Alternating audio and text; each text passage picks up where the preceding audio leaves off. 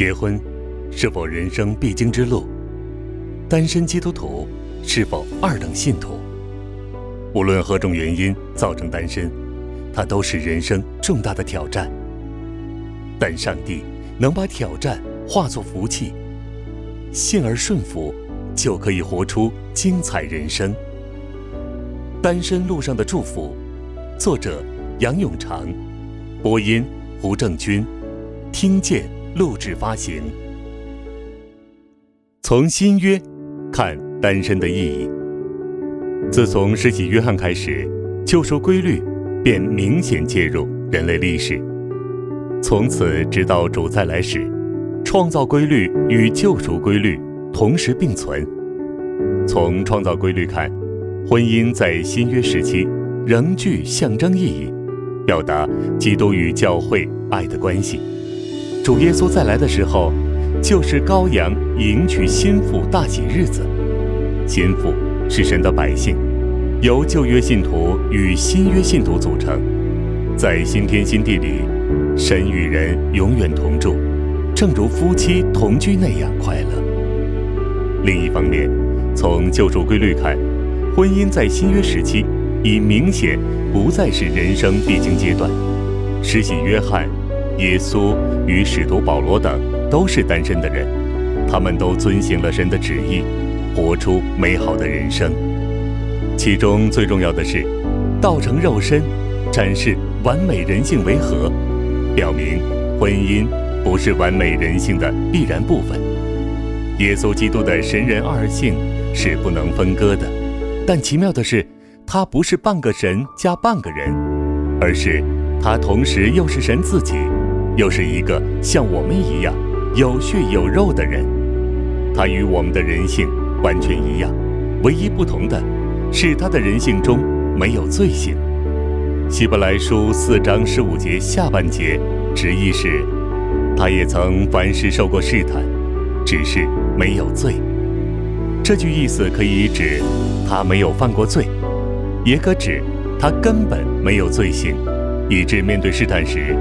他没有内里的私欲牵引诱惑他犯罪。希伯来书二章五至十八节指出，耶稣基督是第一位应验诗篇第八篇的人物。他本是神的儿子，但他甘愿成肉身，成为比天使微小的人，因为从死里复活，得着荣耀尊贵为冠冕。他完成救恩后，就带领他的弟妹及信徒跟随他。得到荣耀尊贵，约翰也告诉我们：凡从神生的，就不能犯罪，因为他有神的种子，即神的生命在他里面。一个信了耶稣的人，有了基督成为他的生命，他就有能胜过罪的潜能，从此脱离罪的权势，有一天甚至身体得赎，不再犯罪。由此看来。基督成就救恩，是要我们享受与他一样的完美人性。从他身上可见，罪性不是构成人性的必然因素。信耶稣的人，虽然人性中暂时仍有罪性，但是透过顺服圣灵，他就能够经验罪性不能辖制他，正如耶稣基督没有罪性辖制他一样。引申来说，婚姻。也不是人性的必然部分。耶稣基督的一生是独身的，他没有结婚，没有配偶帮助他，也没有儿女，但是他的一生是圆满的。他完成了天父所有托付他要完成的事，而结婚却不是天父托付他的。他是完美的人，但是他却不需要婚姻。他的人性是不嫁不娶的，表明了。被救赎人类最终的状态就是不嫁不娶，正如他和天使一样。换句话说，信徒在基督里所得到的完美人性，并不包括婚姻。婚姻不是信徒的必经之路，而信徒与今世的婚姻状况也不会持续到永远。耶稣基督所彰显的救赎规律一直适用，到信徒复活时。就只有救赎规律，那时创造的规律不再适用。人类会像天使般不嫁不娶，不再有婚姻这回事。现今时代是两律重叠的时代，在新约开始和主再来之间，创造规律与救赎规律同时存在。在一般情况下，两者应相辅相成的并存。从耶稣基督身上，我们看见救赎规律超越了创造规律。他没有结婚，为我们完成救恩，使我们因他的救赎可以得着与他一样的人性。这对于我们来说意义重大。这表示，虽然在主再来之前，创造规律与救赎规律同时并存，若我们有需要在两者做一抉择时，我们就要取救赎规律，而舍创造规律了。马太福音十九章十二节。和哥林多后书六章十四至十八节是两个很好的例子。马太福音十九章十二节记录主耶稣嘉许那些愿意为天国赐烟的人。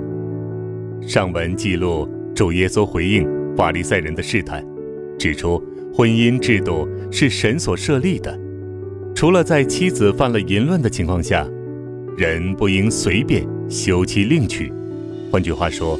婚姻把夫妻两人完全结合起来，不应分割。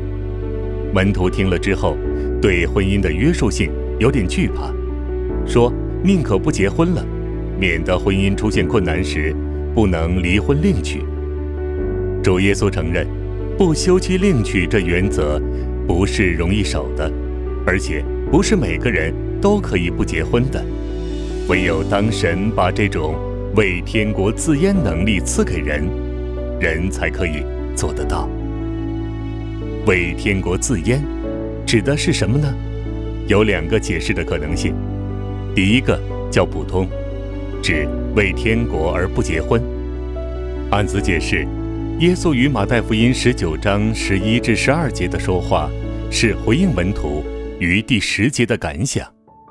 他们想到，婚姻既然那么具约束性。那就不如不婚。耶稣回应说：“不结婚不是那么简单的事情。有的不婚是因为天生的缺憾，有的是因为人为的因素，这些都是出于被逼。至于那些能出于自愿的，是因为有神的呼召。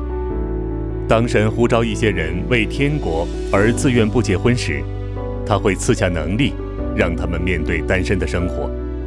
因此。”人若蒙此召唤，就应该积极回应。在什么情况下会为天国而不结婚呢？例如，有人为了方便到处传扬福音而不成家立室，或有人不愿与不属神的人结合而宁可不婚，这些都是为天国而自阉的例子。第二个解释是指为天国缘故，休妻后宁愿不再婚。这解释认为第一个解释有点困难。第一，保罗于哥林多前书七章二十五节明说，主耶稣没有提过有关童身的命令。若主耶稣曾论及有人为天国缘故不结婚，与保罗所言有矛盾。第二，从文气来看，若主耶稣与马太福音十九章十二节嘉许那些为天国不结婚的人。那就与上文有点接不上，因为上文主耶稣鼓励人要极度重视婚姻，而非鼓励人不结婚。按第二个解释，马太福音十九章十二节仍然讨论已婚的人。根据犹太拉比文献的用法，“太监”一字可指已婚但没有儿女的人。十九章十一节的这话可指第九节而言。而非第十节。若是如此理解的话，主耶稣的意思是，不随便休妻再娶这个标准是人不容易守的，但有人能够做得到，甚至做到为天国自阉的地步，即尊重婚约到一个地步，连妻子犯淫乱要休他了，也宁可自阉不再婚。虽然在这种情况下，再婚不算罪。这份能力不是出于人，乃是神所赐的。人若能领受，就应领受。按第二个解释，对婚姻的忠诚是天国价值观之一。婚姻表达神对人那份忠贞的爱，神与他的子民立约，纵然他们失败，但是神却不会背约。神透过吩咐和西阿接纳犯了奸淫的妻子，就是表达神对他子民那份不离不弃的爱。主耶稣传天国的福音，讲述神的救恩，借着爱子为罪人而死，付上赎价。使人可回转归他。主耶稣与门徒立新约，这约永不更改。尽管人失信，神却不会失信，因为他是守约的神。为此，那些在妻子犯了淫乱的罪需要休妻，但在休妻后却宁可自阉不再婚的人，见证神国的价值观，即对约的重视。虽然在这种情况下，再婚也不算犯罪，但他们宁可自阉，表达神那份重视约的属性，见证神那份利用约拯救罪人的大爱。以上两个解释都可以成立，虽然有点分别，但是同样指出那些为天国自阉的人，在面对创造之律、婚姻与救赎之律、为神国独身的抉择时，宁取后者。而舍前者。除了为天国自阉例子之外，也有信与不信不能同负一恶的例子，表明当面对创造之律结婚，而与救赎之律为神国独身的抉择时，应选择救赎之律。保罗于哥林多前书七章三十九节，劝勉丧夫的信徒，若要再嫁，应嫁在主里面的人。在主里面的人，原文直译为在主里，这词相等于在基督里，为保罗喜爱用词，意义等同在救恩里，故此和合本译作嫁，在主里面的人是恰当的。保罗之所以教导信徒要与信徒结合，而不宜与非信徒结合，相信是基于信与不信不相配。即属神与属魔鬼的不能混合的价值观。格林多后书六章十四至十八节，虽然并非针对婚姻，但原则却适用于所有属灵的合作。信徒的婚姻既牵涉整个人生取向，信徒要与信徒结合，才能同心过为神国努力的人生。这暗示，信徒若没有信主的结婚对象，应。宁可不结婚。按照新约的启示，既然有很多情况足以令信徒单身，因此单身的状况已不再好像是在旧约时期是属于例外。从新约角度而言，单身不但不是逼不得已，仿佛单身信徒是被动的，反而是一项上好的选择。单身可以是主动的选择，而且。从恩赐的角度看，结婚与单身是两种不同的恩赐，没有高下之分。重要的是信徒按着神的心意，选择结婚与单身的道路。总括而言，在新约时代，创造规律与救赎规律并存，结婚与单身的信徒同样领受神的使命，为神国做见证。那么，单身的信徒在今世生活。可以怎样为主做见证呢？结婚亦或单身，并不是最重要，最重要乃是每个信徒都要忠心完成神在其个人身上的旨意。信徒单身的重要意义，从上文讨论可见，借着渐进启示的亮光，单身与婚姻富有同等重要性。神引导一些信徒走上婚姻之路，让他们透过婚姻生活去完成他的托付，透过夫妻之爱见证基督与教会之爱，又借婚姻让人加增对羔羊基督迎娶心腹教会的渴望。神同时引导另一些信徒维持单身，或在丧偶后等情况下不再婚，去完成他的托付，见证神国的价值观。结婚信徒不比单身信徒正常，单身信徒也不比结婚信徒清高。